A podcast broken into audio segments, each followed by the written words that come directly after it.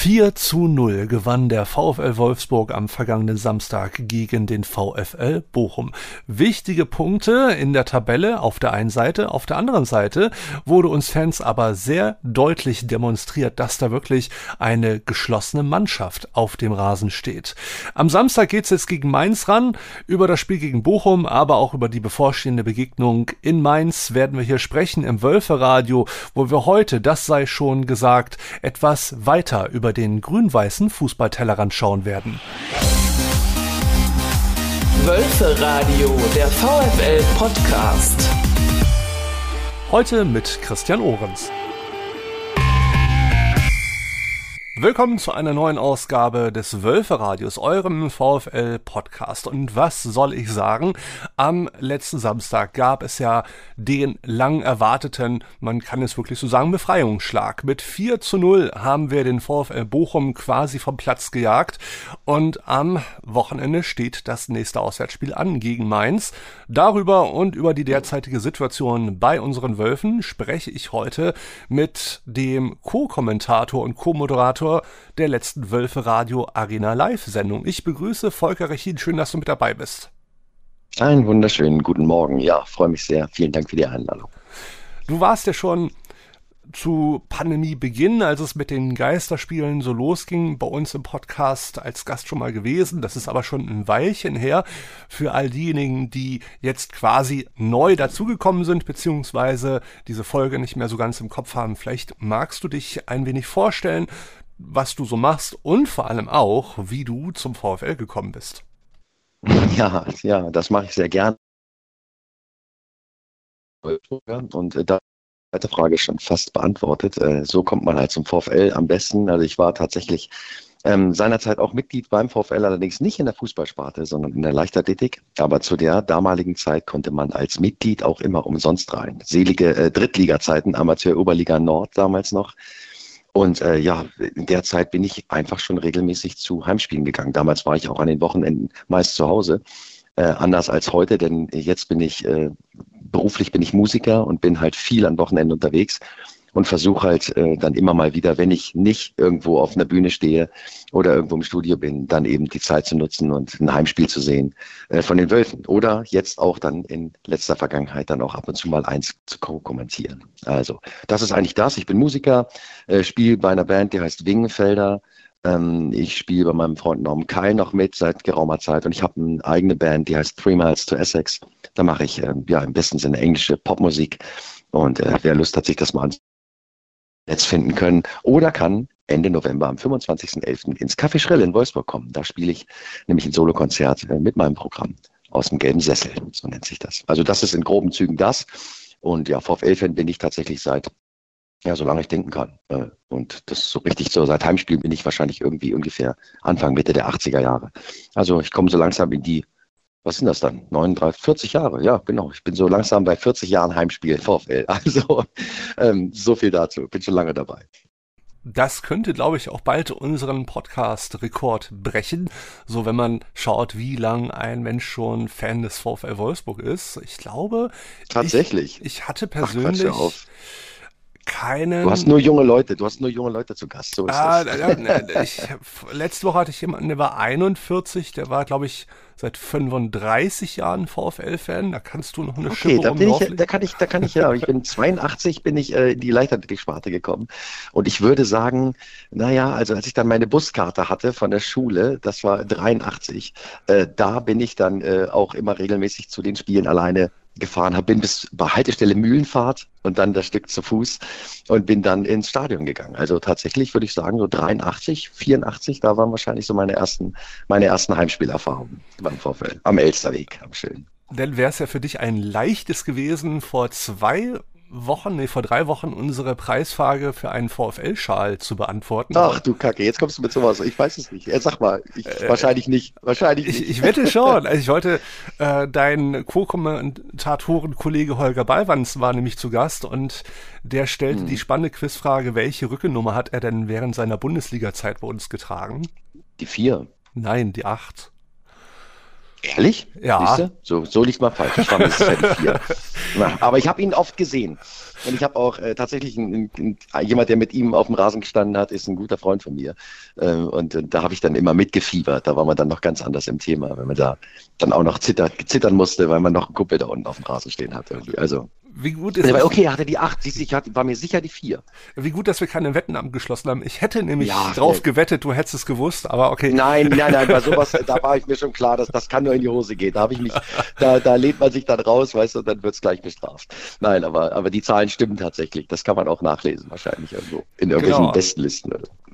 Wir hatten auch einen glücklichen Gewinner, der bekommt die Tage jetzt auch seinen aktuellen VfL-Schall zugeschickt. Und ja, viel Spaß damit bei den nächsten Auswärts- oder Heimspielen, wo auch immer du ihn tragen wirst, lieber Ingo. Jawohl. Ja, apropos Heim- und Auswärtsspiele, wir wollen ja mal schauen, was im Moment beim VfL so los ist. Und bevor wir beide drüber sprechen, hören wir erstmal rein in ein paar der vier gefallenen Tore des letzten Samstags. Jetzt wird der Freistoß kurz ausgeführt. Arnold hat ein bisschen Platz, bringt den Ball jetzt rein. Das ist Felix Metscher! Und der nickt den rechts unten rein! Der nickt den rechts unten rein aus fünf Metern Torentfernung. Und jetzt ist Riemann geschlagen. Da hat er auch keine Chance gehabt. Wimmer und Arnold, die den Freistoß da kurz ausführen. Und dann hat Arnold noch zwei, drei Meter in Richtung Tor gemacht, bevor er den Chipball da bringt. Und im Zentrum ganz, ganz alleine Felix Metscher. Ja, hat Volker gehört. Rechts hat viel, hat Wimmer viel Platz. Zieht jetzt nach innen. Komm, Baku. Baku ja, nimmt damit den Strafraum, bringt den rein. Und da ist das Tor von Riedler Baku. Der hämmert das Ding Ganz oben genau. rechts in den Winkel. Und Volker hat es beschrien. Da ist Wimmer mit ganz viel Platz ausgestattet auf dem rechten Flügel. Zieht dahin, gibt so Baku die Möglichkeit zu hinterlaufen. Allerdings schon im 16er und nicht ganz weit außen. Deswegen nimmt Baku sich da yes. auch ein Herz.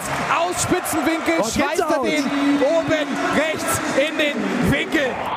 Großartig und vor allem so, jetzt ist Wimmer freigegeben. Hebt Wimmer. den Ball, geht aber noch rein. Arnold, ja. Bringt die Kugel jetzt rein okay, auf den zweiten Pfosten. Wieder Felix Metscher. 3 zu 0. 3 zu 0 für die Wölfe. Ja, Metscher. Diesmal köpft er nicht kurz in Richtung rechten Pfosten, sondern lang in Richtung linken Pfosten. Und Felix Metscher macht hier seine zweite Bude ah, in diesem Spiel. Schön. Eine Kopie vom 1 Absolut. zu 0. Und das Absolut. ist, wie soll ich sagen, ein psychologisch wichtiger Zeitpunkt. 56. Minute. 3 zu 0 für den VfL. Das sollte doch alle Offensivbemühungen und Hoffnungen der Bochumer hier jetzt begraben. Ja, Volker, 4 zu 0 hat der VfL gegen den VfL gewonnen am vergangenen Samstag. War das für dich ein Überraschungssieg, vor allem so in dieser Höhe? Oder warst du einer der Optimisten, die gesagt hat, trotz der vielen Unentschieden der letzten Wochen, ja, das Ding nehmen wir auf jeden Fall mit am Samstag? Also, ich könnte jetzt äh, die Wölfe-Radio-Hörer, die das vielleicht mitbekommen haben, ab äh, Viertel nach drei, wo wir eingestiegen sind, das Vorgespräch, äh, was ich mit dem Jan, äh, mit dem Kommentator Jan irgendwie äh, geführt habe. Da habe ich ganz klar gesagt, verlieren ist heute keine Option. Ähm, also tatsächlich war ich mir relativ sicher, dass wenn es jetzt nicht ein völlig verkorkster Tag ist, dass wir dieses Spiel gewinnen müssen. Dass es ein 4-0 wird, hatte ich natürlich kaum zu hoffen gewagt. Denn äh, so sah es ja in der Zeit davor wirklich nicht aus, dass wir mal vier Tore in einem Spiel schießen. Aber ähm, ja, unsere Wölfe haben halt gezeigt von Beginn an, dass sie eigentlich das Spiel da dominieren können, dass sie den Gegner im Griff haben und haben dann ja auch in der Höhe, wie ich finde, völlig verdient gewonnen. Denn gerade in der ersten Halbzeit hat man ja auch noch die eine oder andere Chance, hochgerätige Chance wirklich liegen gelassen oder gar nicht ganz zu Ende gespielt, äh, wo man schon zur Halbzeit eigentlich hätte gut 2-3-0 äh, führen können. Insofern war ich, ich bin immer optimistisch, bei mir ist das Glas immer halb voll. Und äh, da vor Beginn des Spiels war ich derjenige, der gesagt hat, okay, alles klar, heute keine Chance. Heute machen wir das Ding hier klar und äh, das müssen wir einfach machen, weil ich meine, die Mannschaft ist gut genug und die Mannschaft ist vor allen Dingen auf dem Weg, äh, sich zu finden und, und erfolgreichen Fußball zu spielen. Finde ich sehr spannend. Ich bin normalerweise wie du, das Glas ist immer halb voll. Nach dem letzten Unentschieden war es bei mir oder fing es so langsam an, halb leer zu werden. Und das mhm. kenne ich von mir persönlich sogar eigentlich gar nicht. Von daher wurde ich auch sehr positiv überrascht. Man könnte jetzt natürlich auf ganz, ganz hohem Niveau hm, kritisieren und nörgeln und sagen, hey, das hätte ja auch durchaus ein 5-0 oder 6-0 werden können, oder? Ja, na klar, die Chancenauswertung, das war auch unser Resümee irgendwie am Ende, dass wir gesagt haben, okay, das Einzige, was man jetzt eigentlich wirklich noch bemängeln könnte an diesem Spiel, war tatsächlich, dass man die Chancenverwertung, also dass man da irgendwie hätte noch besser werden können und wahrscheinlich echt einfach fünf, sechs Tore auch hätte schießen können. Aber äh, das ist, wie du schon sagst, irgendwie natürlich auf hohem Niveau, gerade wenn man sieht, woher wir jetzt kommen. Äh, auf der anderen Seite ist es jetzt so, wenn ich das recht jetzt in Erinnerung habe, dann sind jetzt fünf Spiele ungeschlagen irgendwie. Seit, ich glaube, das das Union-Spiel, die, die Niederlage bei Union Berlin war die letzte Niederlage und seitdem sind es dann eben, jetzt liest sich das schon besser. Ne? Fünf Spiele, letzten fünf Spiele, zwei Siege, drei Unentschieden irgendwie. Jetzt mit einmal wendet sich das in eine, in eine positive Bilanz. Und äh, mit so einem fulminanten 4 zu 0, da finde ich, gibt es auch Hoffnung, dass die letzten drei Spiele jetzt bis zur längeren Pause dass die da auch noch äh, gut gestaltet werden können, dass wir da den einen oder anderen Punkt auch noch mitnehmen. Man soll ja eigentlich gar nicht in anderen fremden Gewässern fischen, es sei denn, wir haben das Kombinationsspiel hier, wo wir das ja dann mal ausnahmsweise machen, weil es ist ja eigentlich das Wölfe-Radio, aber ich finde trotz alledem, trotz dass wir auch in, bei Union Berlin verloren haben, sollte man ihn trotzdem mal einen Satz würdigen, denn ich finde das schon bemerkenswert, dass äh, es im Moment immer noch nach so viel Spieltagen diesen Überraschungstabellenführer gibt. Und gegen den kann man oder schon mal verlieren darf oder sollte man nicht, aber äh, gerade bei dieser Leistung äh, und man darf halt auch nicht vergessen, bei dem Spiel bei Union Berlin, wir waren halt auch immer noch in der, ich nenne es jetzt einfach mal Findungsphase, ne? Ja, absolut, absolut. Also das war ja, das war ja ganz offensichtlich, äh, haben ja die ersten Spiele gesehen. Ich hatte da auch schon ein Spiel kommentiert, äh, das Spiel gegen Schalke, was wirklich äh, unsäglich war und schlecht war. Und äh, man hat ja von Spieltag zu Spieltag gesehen, dass äh, Nico Kovac und sein Trainerteam äh, da wirklich einfach ausprobiert haben. Ne? Es war wirklich Suchen und Finden, so habe ich es damals genannt. Irgendwie, dass man wirklich das Gefühl hat, okay, es gibt keine feste Formation, es gibt nur wenige, die wirklich sicher sein können zu spielen am Wochenende und dann wird rotiert und, und geguckt, Jetzt muss ich aber sagen, äh, merkt man ja, jetzt kommt Stabilität rein, weil er hat ganz offensichtlich sein System und seine Mannschaft gefunden und seinen Stamm.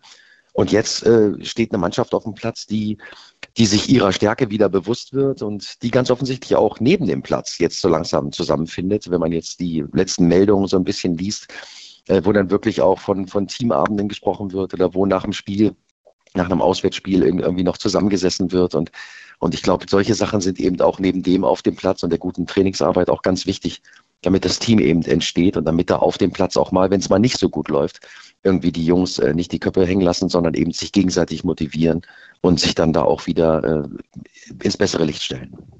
Tja, wer im Team arbeitet, und nicht die Devise geltend macht, toll ein anderer macht's, der wird das ja auch für sich bestätigen können. Gerade mhm. auch so Sachen außerhalb des Betriebes können ja auch das Team ungemein stärken und zusammenschweißen. Absolut. Da, und warum Absolut. sollte das im Fußball anders sein? Für mich mhm. einer der Überraschungsspieler des letzten Spieltages war ganz klar Felix Metscher. Wie ging es dir? Naja, natürlich. Der Strich, das sticht natürlich auch heraus durch seine zwei Treffer. Äh, gleich erstes äh, Bundesligator und dann macht er gleich noch einen Doppelpack draus. Also natürlich äh, stand der sehr im Fokus. Aber ähm, ich muss auch sagen, es gab auch, auch eine Menge anderer Spieler, die wirklich eine tolle Leistung da gebracht haben an dem Tag. Ich finde, äh, Gerhard ist wirklich zu nennen, auch Arnold spielt jetzt wieder so wie zu seinen besten Zeiten, äh, als er mit Xaver Schlager irgendwie sich die Sechserposition geteilt hat. Und ähm, auch hinten stehen gut. Baku findet zu seiner Form auf Außen, äh, bedient da super. Also da gibt's einige, die man jetzt bei dem Spiel nennen kann, wobei ich sagen muss, das ist auch so ein bisschen ähm, in der Beurteilung muss es ein bisschen zurückgeschraubt werden, weil der VfL Bochum, wie ich fand, erschreckend schwach war und in meinen Augen auch äh, von Beginn an einfach falsch aufgetreten ist hier. Also ich hatte erwartet, dass sie sich ähnlich hinstellen wie gegen Union Berlin und mich wirklich äh, erstmal versuchen, komplett hinten dicht zu machen, um dann den einen oder anderen Konter zu setzen. Und irgendwie haben die von Beginn an mitgespielt und das hat unseren Wölfen irgendwie die Räume äh, ermöglicht, die sie dann auch gut genutzt haben, um ja ihrerseits dann das Spiel zu machen. Also ähm, das ist so ein bisschen, äh, also da kann man ein bisschen sagen, der, der Gegner war auch wirklich nicht in, an diesem Spieltag wirklich nicht Erstligatauglich. Das sage ich nicht gern, weil VfL Bochum, ich mag die Bochumer, ich mag die Leute da. Aber an dem Tag war der VfL Bochum einfach nicht erstligareif, finde ich. Und das haben unsere Wölfe gut genutzt und haben das äh, ganz sicher nach Hause geholt. Und Felix Metscher natürlich, der hat gestrahlt mit seinen zwei Toren und auch mit seiner vielen, vielen Laufarbeit, die er da geleistet hat. Also wenn man das gesehen hat, äh, das war auch auffällig, dass eben auch bei Ballverlusten eigentlich alle mitgespielt haben, alle sofort wieder in den Zweikampf gegangen sind, ganz auf der Ballführende auf Bochumer Seite mit zwei, manchmal drei Leuten zu tun hatte, die ihm den Ball wieder abgeluchst haben und so. Also da hat wirklich jeder mitgemacht und das ist eben genau diese Teamgeistgeschichte, die ich, die ich äh, meine gesehen zu haben an dem Tag, dass eben wirklich da jeder für jeden mitläuft und auch bei, bei Ballverlusten äh, sofort, sofort äh, wieder das Pressing kommt und sofort alle auch wieder mitmachen.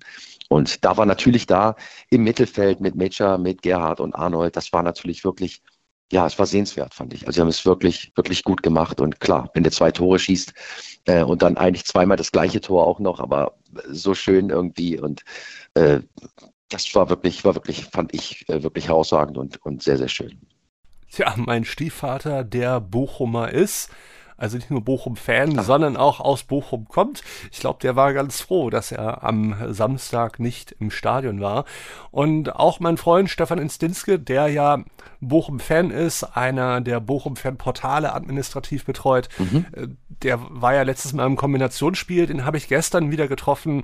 Der klopfte mir auch auf die Schulter und sagte, hey, äh, wirklich klasse Leistung von euch und für uns einfach nur, reden wir nicht drüber, es war beschämend, sagte aber unsere mhm. Auswärtsbilanz, also die Auswärtsbilanz der Bochumer ja, genau. ist halt im Moment nicht gut. Und das wurde mir jetzt von Fanseite sogar nochmal bestätigt. Und ich, ich finde das ja auch schön, wenn Leute, die halt schon Fan von ihrem Verein sind, aber dann trotzdem noch so ein bisschen den Realismus gepachtet haben und äh, das dann auch wirklich zu sehen.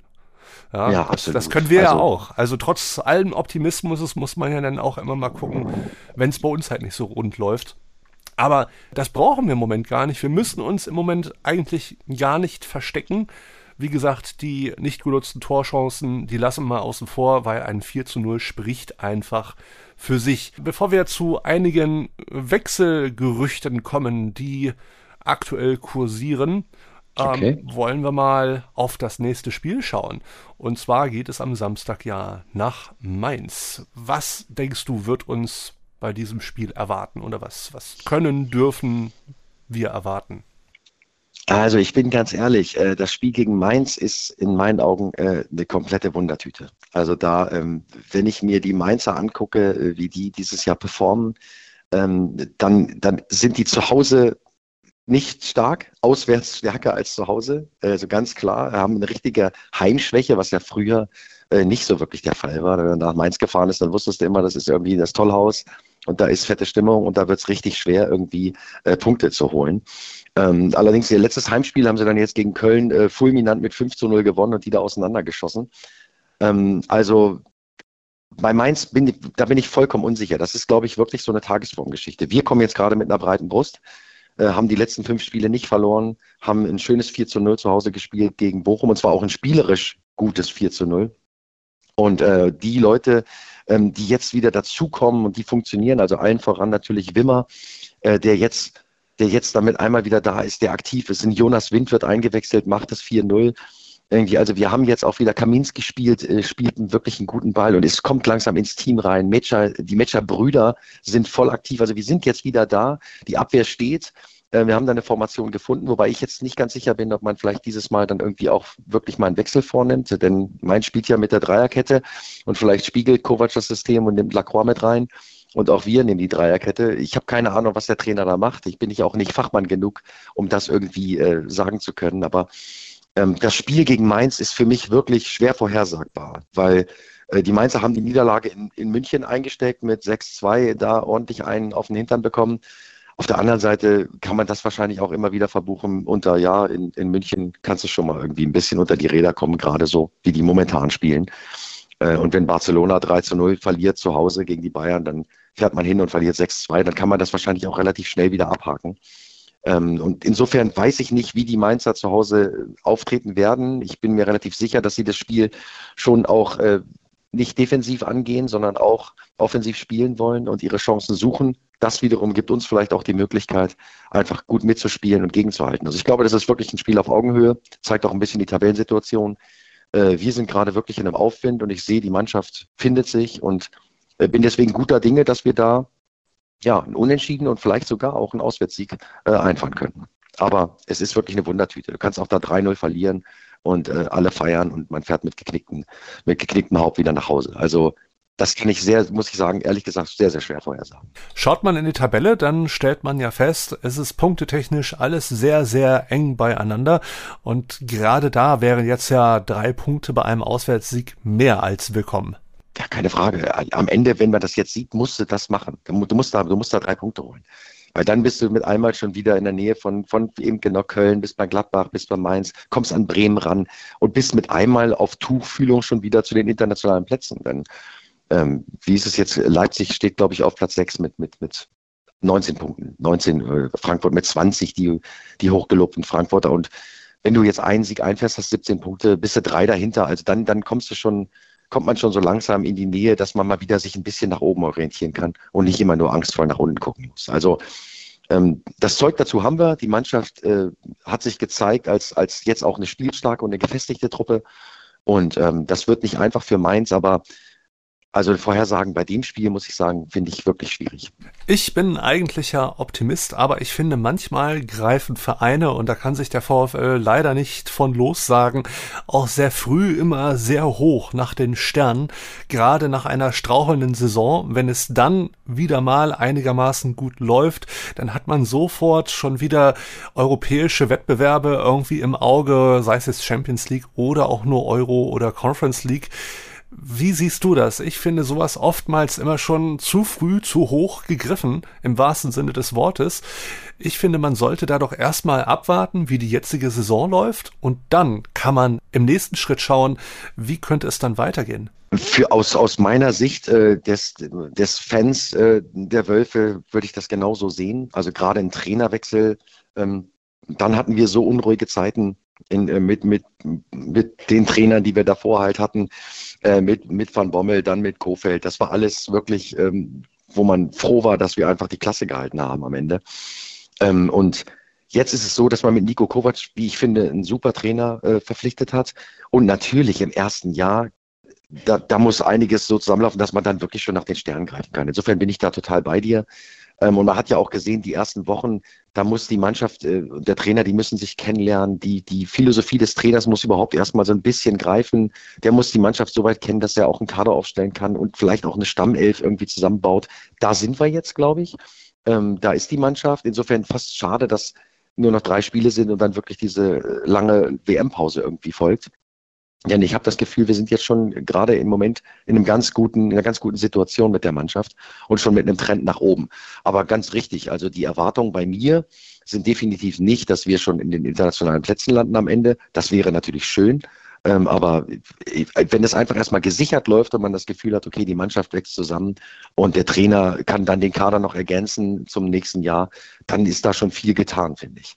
Ähm, allerdings weiß ich natürlich auch, dass ein Verein, äh, mit dem Anspruch des VfL Wolfsburg, mit, den, mit dem Kader, mit den Rahmenbedingungen, dass die natürlich in der Außenwirkung äh, schon irgendwie dann auch die internationalen Plätze irgendwie im Visier haben müssen. Also wie man das nach außen kommunizieren muss oder so, das ist dann sicherlich auch nochmal eine andere Geschichte. Aber äh, aus meiner Sicht ist es auch so, ich bin froh, wenn wir auf einen einstelligen Tabellenplatz landen und erstmal das Gefühl haben, okay, da entwickelt sich was und wir, die können jetzt alle auch in Ruhe arbeiten und eine Vision entwickeln um im nächsten Jahr dann vielleicht anzugreifen, wenn sich alles so ein bisschen besser eingespielt hat. Also da bin ich ganz bei dir. Bin ich aber schon mal beruhigt, dass ich da nicht der Einzige bin. naja, man träumt natürlich immer, ne? Und als Fan willst du natürlich immer viel reichen und, äh, und im DFB-Pokal. Ich meine, ne, machen wir uns nichts vor, Nico Kovac ist, ähm, hat eine unglaubliche Serie, hat mit Frankfurt gezeigt, äh, dass er auch mit einem mit einer, mit einer Mannschaft, die nicht irgendwie nur aus Stars besteht, irgendwie äh, einen DFB-Pokal gewinnen kann, äh, sogar gegen die Bayern im Endspiel. Und jetzt ist er unser Trainer und wir sind noch im Pokal, haben keine Wechselfehler begangen bisher. Und insofern, also alles gut. Vielleicht geht ja auf dem Wege irgendwie was. Also ähm, wir sind in diesen zwei äh, Dingern noch dabei und ähm, ich bin optimistisch, dass wir da den ein oder anderen schönen Spieltag noch erleben werden.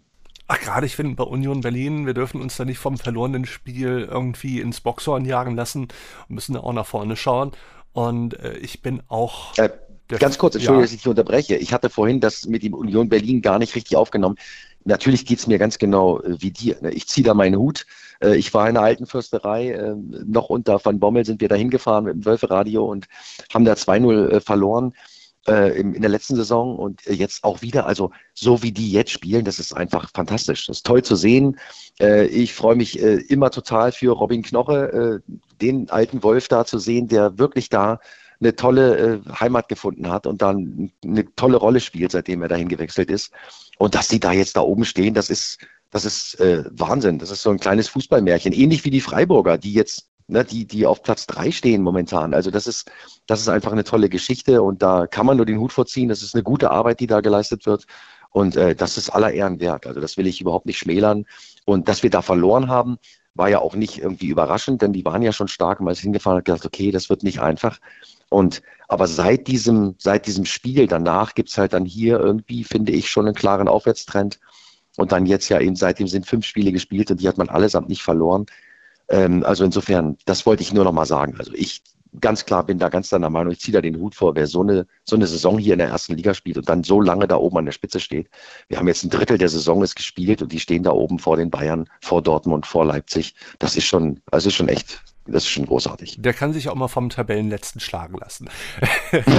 das war ja so, das, genau. das, kam ja auch so ein bisschen im letzten Kombinationsspiel raus. Das war ja so ein bisschen die Hoffnung der Bochumer. Ja, wir schlagen jetzt Union, dann können wir auch Wolfsburg schlagen. Ja, Pustekuchen. Mhm. so ja, läuft das, ist, das nicht.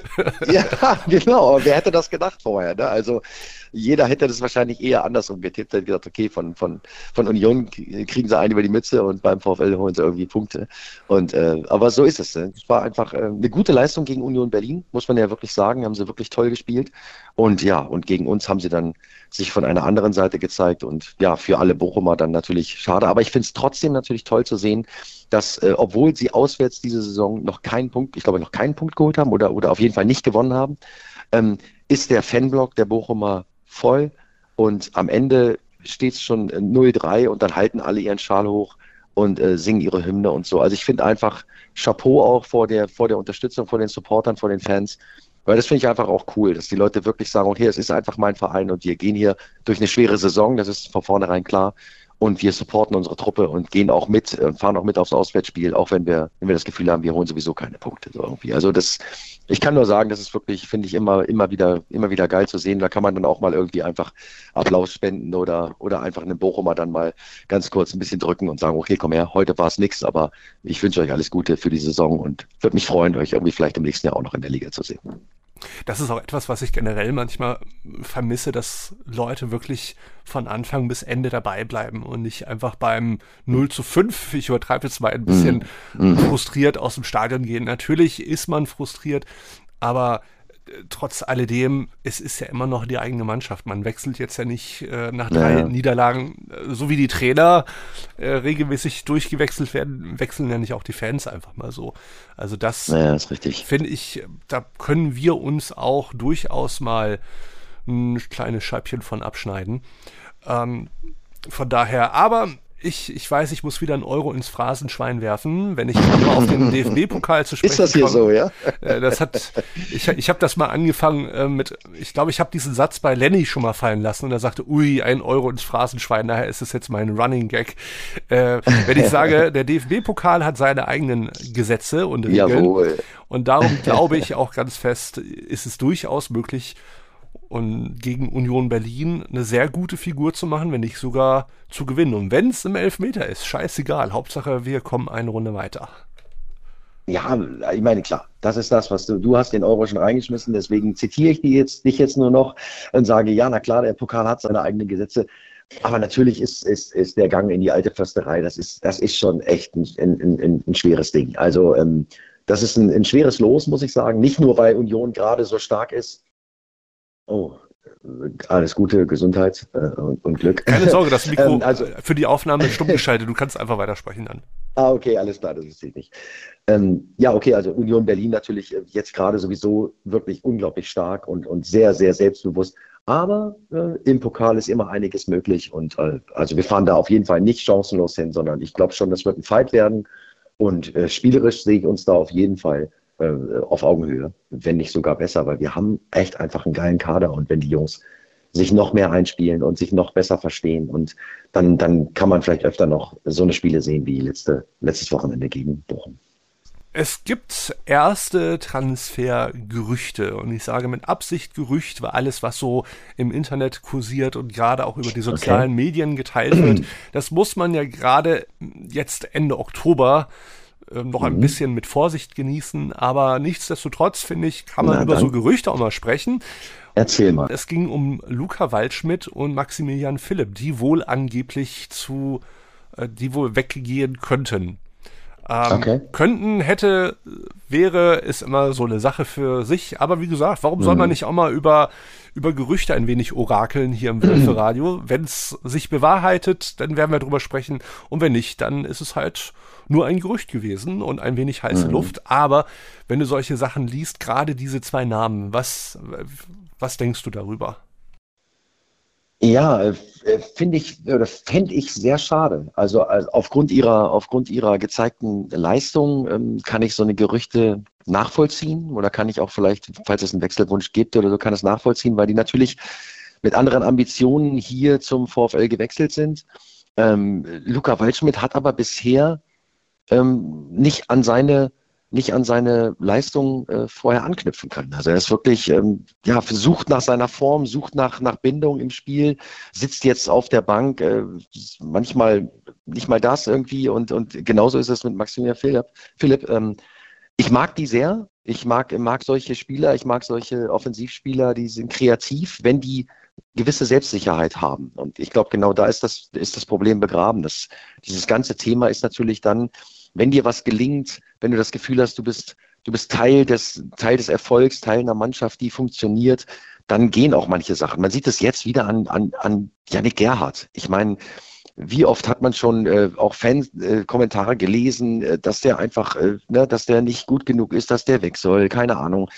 Und irgendwie ist der wichtig in der Mannschaft, der funktioniert und so wie das jetzt gerade ist, ähm, spielt er gut, zeigt sich gut, ist anspielbar, brennt, äh, offensichtlich unter Trainer Kovac wieder zur, zur alten Form gefunden hat. Und, ähm, und ich würde mir wünschen, dass das für Waldschmidt und Philipp auch passiert, denn das sind eigentlich genau die Art Spieler, die ich gerne sehen würde, die, die kreativ im Mittelfeld sind, die auch, auch im Spiel nochmal eine Wendung geben können, äh, selbst wenn sie nur eingewechselt werden, äh, wenn du nicht gut dastehst und du liegst 1-0 hinten, und dann kommen die in der 60. Minute, dass die nochmal kreativ nach vorne was, was initiieren können und was machen können. Die sind gut, haben einen guten Abschluss, aber mir fehlt, ich glaube, es ist einfach nur das, das, das Selbstvertrauen, was ihnen fehlt und, und das Selbstverständnis, auch, auch mal was zu riskieren im Spiel, auch mal einen tiefen Ball zu spielen oder mal was direkt zu versuchen. Und ähm, ja, und deswegen kann ich nachvollziehen, dass es vielleicht Wechselwünsche gibt. Ähm, am Ende würde ich es aber tatsächlich gerade bei diesen beiden auch ein bisschen bedauern, wenn sie nicht mehr bei uns im Kader wären. Auf der Wolfsblog-Seite erschien am Donnerstag eine Meldung, dass der VfL zu den vier Bundesligisten gehört, die an Robin Gosens Interesse haben, der ja im Moment in Italien spielt und dort aber sehr mhm. unzufrieden ist. Würdest mhm. du sagen, das wäre ein guter Zuwachs fürs Team? Keine Frage. Also, das ist überhaupt keine Frage. Also, der spielt bei Inter, ne, und ist da, hat da, hat da wenig Spielzeit irgendwie, aber äh, ganz klar, das ist ein Nationalspieler und der spielt, äh, also ich finde, der das ist ein fantastischer Spieler. Natürlich. Also, das ist jemand, der, der links, Linksverteidiger spielt, aber einen unglaublichen Zug nach vorne hat. Ähm, natürlich ist das was, was, was in jede Bundesligamannschaft, die sich nach oben orientieren will, gut reinpasst. Und ähm, also das könnte ich mir natürlich super vorstellen, aber es gibt mit Sicherheit genügend Mitbewerber. Ja, was ich gehört habe, glaube ich, äh, Gladbach, Leverkusen sind da irgendwie dran. Ne? Eintracht Frankfurt ist interessiert. Äh, und, und da sind wir dann einer von, von mehreren. Und das ist auch vollkommen, vollkommen klar. Also das kann man auch äh, nachvollziehen. Und Gosens ist dynamisch, ist robust. Äh, also ganz klar, das ist eine Verstärkung eine Verstärkung für eine Mannschaft wie den VfL Wolfsburg wäre das eine super Verstärkung, ganz, bin ich ganz sicher. Ja, würde ich gut finden. Wo wir schon das Thema Namen haben und Spieler, wir hatten im letzten Podcast ein sehr interessantes Thema diskutiert mit den vier Fans, die wir hier hatten. Zwei davon mhm. übrigens aus den USA. Liebe Grüße mhm. nach Ohio cool. an dieser Stelle. Okay. Denn es kam so ein bisschen die Kritik auf und die ich auch durchaus nachvollziehen kann, dass auch äh, ein Verein oftmals nicht als, als Team oder als Verein auftritt, sondern es immer so große Namen gibt, die mit einem Verein in Verbindung gebracht werden.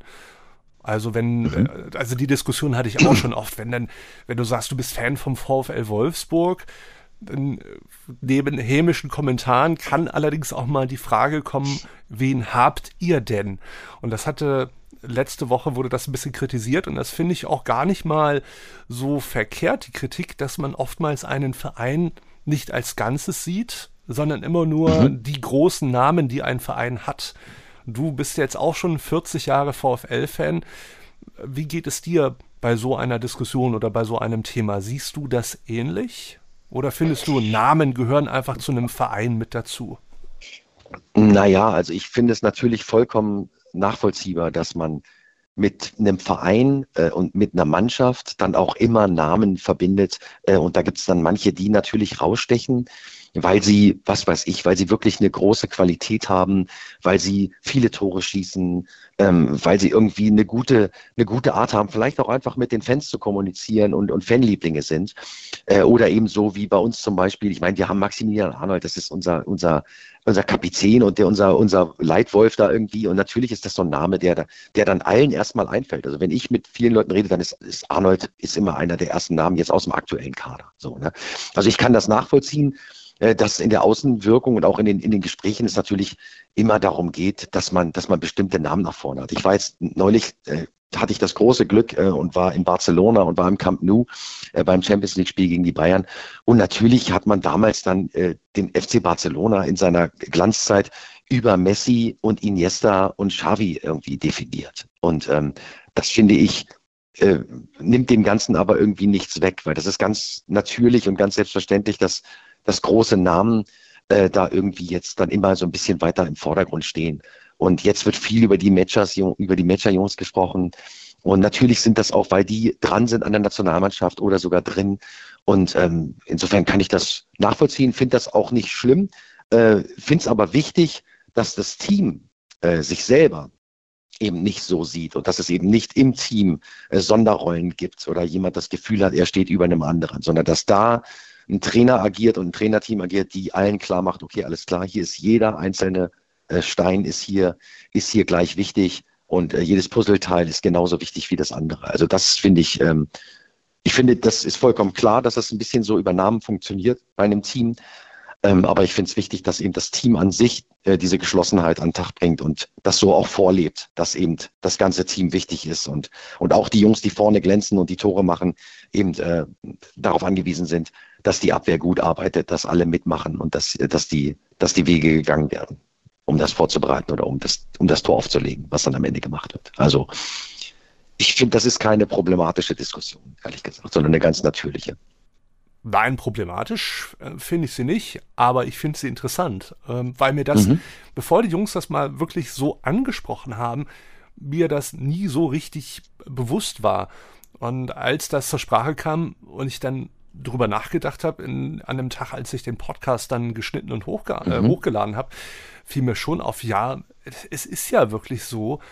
Und man merkt auch bei anderen Vereinen, vor allem ist mir das bei Bayern München aufgefallen, die irgendwie mit Ach und Krach, wo jetzt große Namen gegangen sind, nach neuen großen Namen suchen oder Spieler versuchen hervorzuheben, die mal der große Name werden könnten.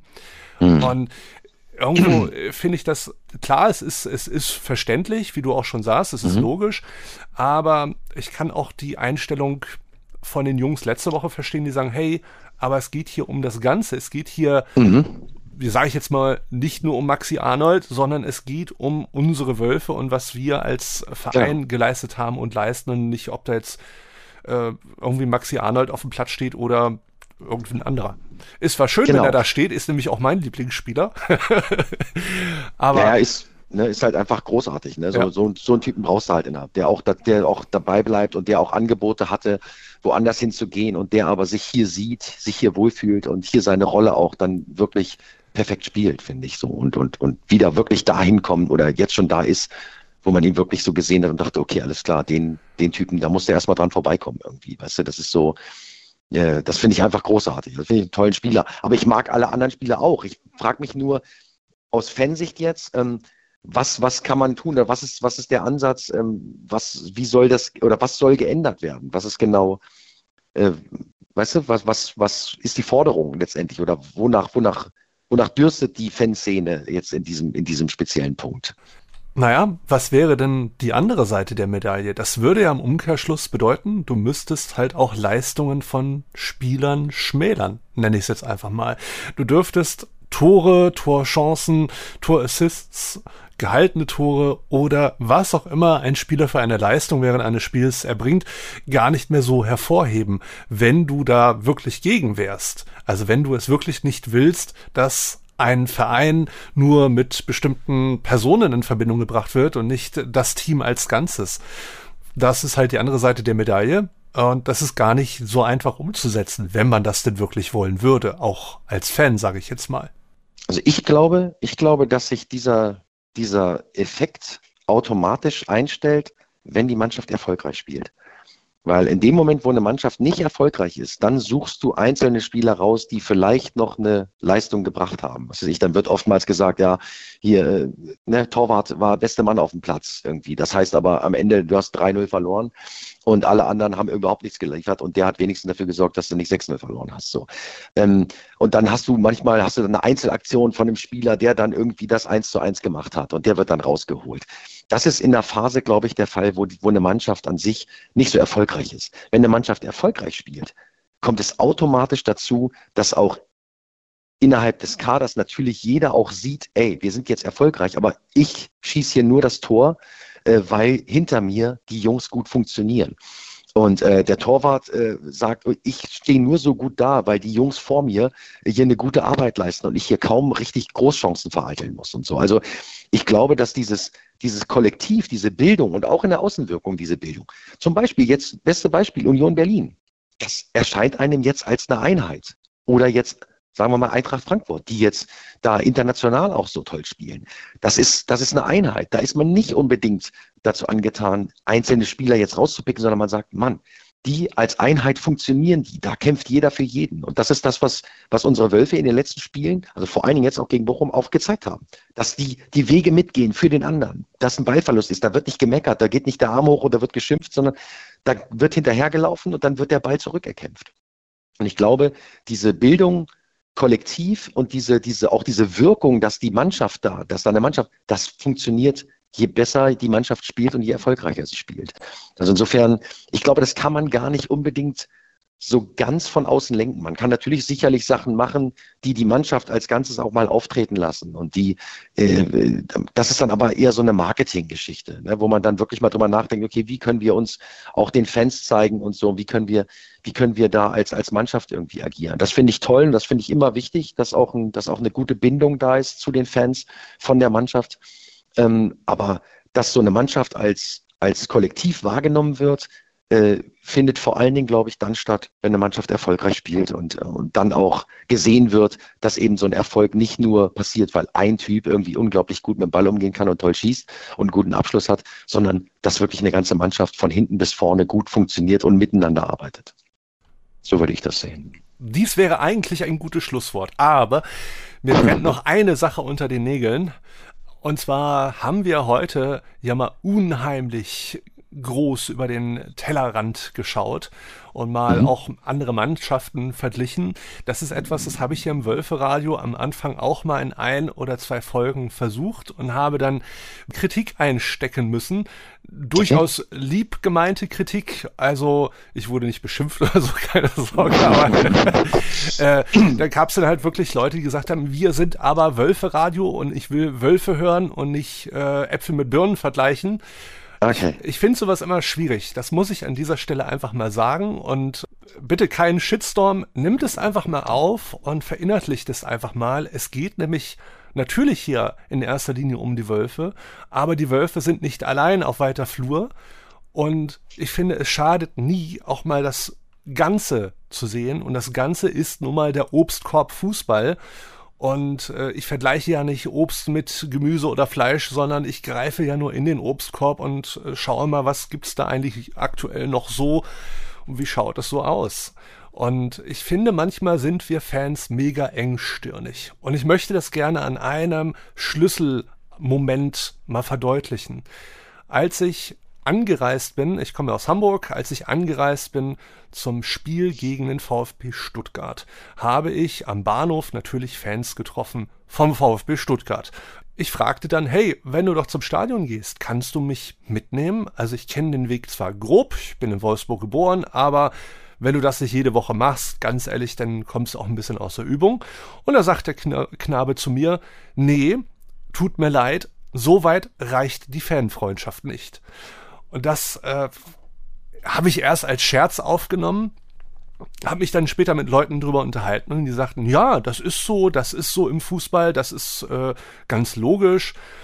Und da musste ich dann auch so ein bisschen an die Anfangskritik meiner Wölfe-Radio-Zeit zum Saisonbeginn denken, wo ich es mal gewagt habe, äh, den Hamburger Verein mit drei Buchstaben zu erwähnen und einen Vergleich in puncto Stadionsprecher zu ziehen, den ich dann am Ende noch korrigiert habe. Also wer es jetzt nachhört, der wird es nicht mehr hören.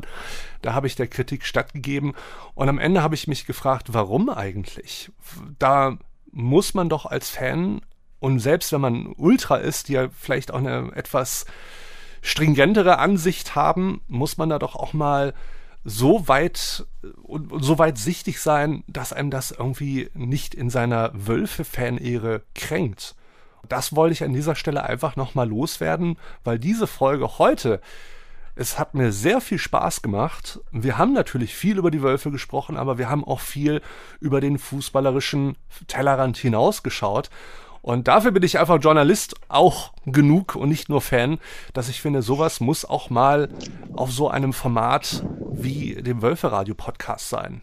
So, Jetzt habe ich dich hier tot okay. aber wie, wie, siehst du, wie siehst du das? Also, ich bin ja bei, du bist ja auch 40 Jahre schon Fußballfan. Ähm, mhm. Wie geht's dir mit sowas? Also, ja, ich, da schlagen so zwei Herzen in meiner Brust. Also, ich finde tatsächlich, ähm, Fan sein ganz wichtig. Ich, ich ich finde es geil, zu seinem Verein zu stehen, ob es gute Zeiten sind oder wenn es auch mal nicht so toll läuft. Ähm, ich finde es immer wichtig, irgendwie, ja, weiß nicht, bei mir ist es so eine, so eine Respektgeschichte. Also ich finde, ähm, ich bin, wenn das Spiel angepfiffen ist, dann bin ich gnadenloser Wölfe-Fan und dann möchte ich, und dann bin ich auch bei jeder Schiedsrichterentscheidung, die gegen uns geht, erstmal aufgebracht. Ähm, aber ähm, ich, mir ist es nie passiert, dass ich irgendwie das Gefühl habe, ich muss irgendwie äh, Leute, die Fan der anderen Mannschaft sind, irgendwie verhöhnen oder, oder denen irgendwie doof äh, gegenüberstehen. Also ich, ich würde mir wünschen, dass man dass man ein guter Gastgeber auch ist. Das heißt, wenn man hier in Wolfsburg ist und dann kommen eben äh, andere Fans an, wenn die einem respektvoll begegnen, dann würde ich mir wünschen, dass man das eben genauso auch tut und äh, freundlich ist und denen irgendwie vielleicht den Weg zum Stadion zeigt oder denen irgendwie hilft. Man muss ja nicht Arm in Arm da über die, über die Berliner Brücke gehen irgendwie. Also das, ich finde, dass das ein guter Mittelweg ist da immer gut. Ich kann auch nachvollziehen, dass Leute natürlich wirklich ähm, einfach noch ganz anders Fans sind und, und die Mannschaft anders begleiten und dann eben wirklich äh, da eine Abgrenzung auch wollen zu anderen Vereinen. Das kann ich nachvollziehen. Das ist meiner Ansicht ist es nicht so, weil ich natürlich auch viel zu viel äh, unterwegs bin und ständig auf, auf Leute äh, treffe, die eben zu irgendeinem anderen Verein halt stehen. Also das heißt, äh, fängt bei mir als Musiker fängt das natürlich an bei unseren, bei unseren Tonleuten. Äh, da ist, da ist einer dabei, der, der kommt eben aus Bremen oder aus Delmenhorst, der ist natürlich Bremen-Fan irgendwie. Und dann, äh, das ist natürlich, da sind überall dann meine Jungs, mit denen ich da spiele, die ne, sind aus Hannover, äh, lange Zeit äh, in Hannover gewesen. Und und denen schlägt das Herz da noch ein bisschen. Also das wäre schwierig für mich, da immer so vollkommen rigoros zu sein, sondern ich freue mich einfach für meine Wölfe. Ich zitter und fieber mit denen und, ähm, und, und dreh durch, wenn wir, wenn wir Tore schießen und schöne Spiele sehen und, und die Jungs äh, einen tollen Fußball zeigen. Und äh, dann kann ich auch eine ganze Nacht lang durchjubeln, irgendwie, wenn wir da irgendwas geholt haben, ob es ein Pokal war oder die Meisterschaft. Das sind einfach Momente gewesen, die hat man nicht vergessen. Auch den Aufstieg, ich war da mit dabei gegen Mainz. Also das sind einfach, das sind einfach Spiele. Ich war beim 2 zu 0 Sieg gegen Real Madrid in der Champions League. Da hatte ich total geile Plätze, viel zu teure Tickets mir gekauft, aber es war mir scheißegal. Ich musste da irgendwie noch hin und, äh, und werde diesen Abend nie vergessen. Also das ist alles cool. Ähm, ich finde nur so ein, so ein, ja, also es muss eine Grenze geben äh, und, und ich bin kein, kein Freund von, von Wüstenbeschimpfungen und schon gar nicht, wenn das Spiel abgepfiffen ist oder wenn es noch gar nicht angepfiffen ist, dann finde ich, fände ich es total geil, wenn, wenn Fans sich auch irgendwie freundschaftlich begegnen und man äh, auch als Familienvater mit seinen Kindern ins Stadion gehen kann und weiß, okay, es ist alles cool und wir feuern unsere Truppe an und äh, wir können danach aber dann auch einfach wieder äh, nebeneinander aus dem Stadion gehen und müssen uns nicht irgendwie blöde Sachen an den Kopf schmeißen. Also das ist, wäre mir wichtig. Ich weiß nicht, ob ich da dem einen oder anderen da irgendwie äh, was sage, was er nicht so gerne hört, aber ich, meine Meinung, meine persönliche Meinung ist, ähm, dass ich den Sport auch sehe als was, was irgendwie Spaß machen soll und, und, äh, und ich finde das großartig, wenn man sich da wirklich auf so ein Spiel freuen kann und dann stolz aus dem Stadion geht und gewonnen hat. Und wenn die andere Mannschaft mal besser war, dann bin ich auch der Letzte, der das nicht anerkennen kann und, und einfach nicht sagen kann, okay, alles klar, scheiße, heute hatten wir uns was vorgenommen, und ich hatte gehofft, dass wir da was reißen können, aber die waren einfach besser heute und dann, dann kann ich das auch akzeptieren.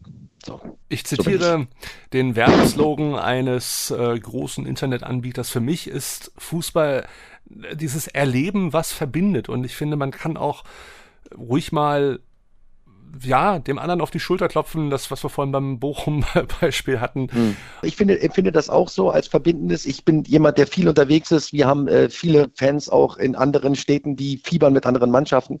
Und ich kriege jedes Mal nach jedem Spieltag irgendwie ein paar Nachrichten äh, und da wird mir gratuliert, wird uns gratuliert und, und äh, dann gibt es aber auch mal Situationen, wo ich denen sage, Mann, äh, Donnerwetter gut gemacht oder äh, ich habe auch ein paar Jungs, das sind Schalke, Schalke-Fans irgendwie, denen habe ich da die letzten Jahre immer gesagt, Mann, Jungs, ne, äh, ich freue mich, wenn ihr wieder in die Liga kommt und jetzt, jetzt äh, schreiben die mir auch und sagen, oh Gott, oh Gott, das wird nichts mehr und dann, ich finde das sehr, sehr verbindend und sehr, sehr schön, wenn man auch mit anderen Fans jetzt nicht unbedingt einen regen Austausch, man muss auch nicht Freundschaften haben oder so, aber ich finde es schon cool, wenn man sich mit Respekt begegnet und auch ein bisschen mit den anderen mitfiebert, denn irgendwie sind wir doch alle im, im selben Game irgendwie.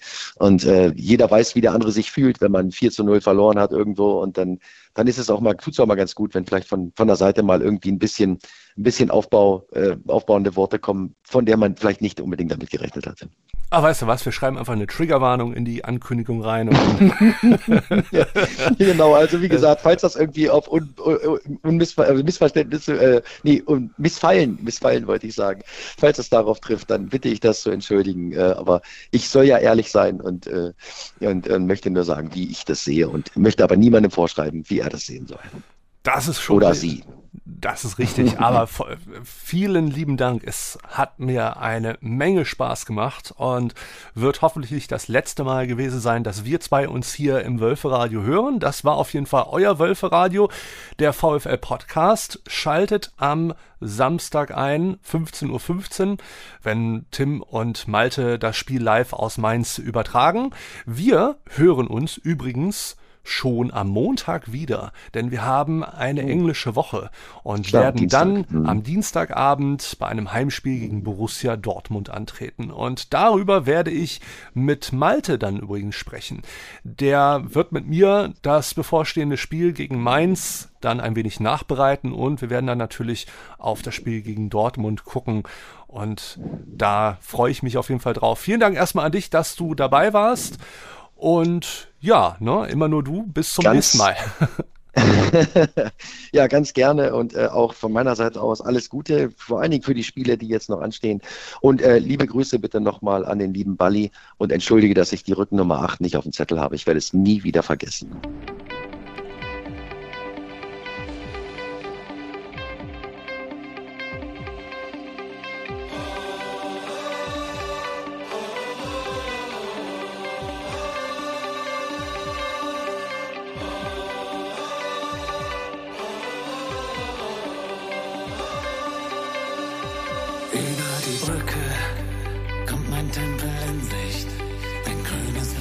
wunderschön.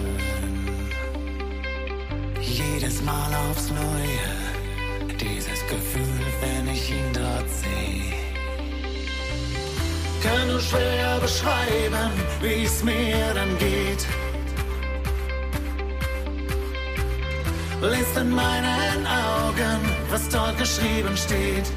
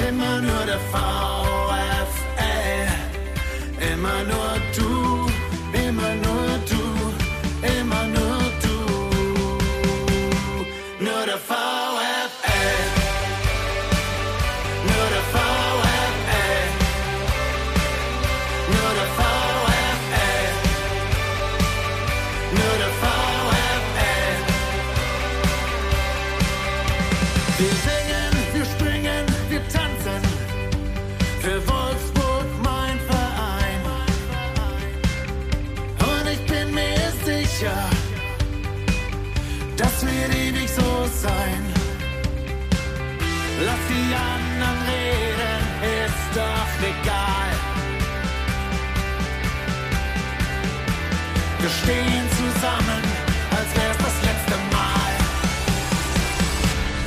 Immer nur der Fall.